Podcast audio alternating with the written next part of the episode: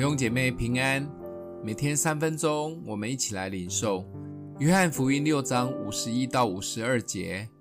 我是从天上降下来生命的粮，人若吃这粮，就必永远活着。我所要赐的粮，就是我的肉，为世人之生命所赐的。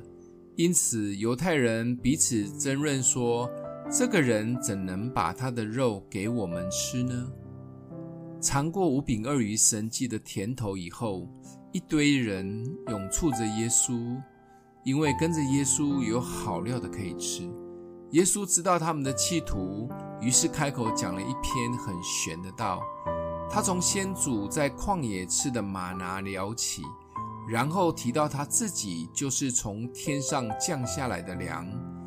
犹太人听得无煞煞，大家想说。耶稣，你是我们看着长大的小孩啊！你的爸爸就是跟我们常在一起喝酒的约瑟啊！你怎么会是从天上降下来的呢？耶稣不仅不理会他们，更把天上的粮讲得更抽象。耶稣说：“这个粮就是他的肉，而且要吃他的肉，喝他的血，才会有生命，而且是永恒的生命。”这一群人就听得更摸不着脑袋。还好他们听不懂，也没会错意，不然就直接把耶稣开除了。当然，很多人因为耶稣这一段莫名其妙的话，就纷纷离开了。两千多年后的我们来看耶稣说的话，我们当然可以懂耶稣要表达的：吃主的肉，就是要相信耶稣是道成的肉身；喝主的血，就是信服他在十字架。受死赎罪的意思，因为他的死赐给我们属灵的真义，那就是永生。若要得着永生，就必须拥有神儿子耶稣基督永恒的生命在我们的里面。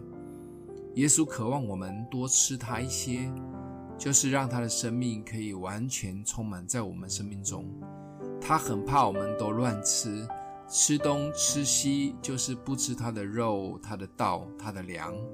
今天耶稣其实最想要表达的只有一句：“我就是生命的粮，到我这里来的必定不饿，信我的永远不渴。”一起来吃它喝它吧。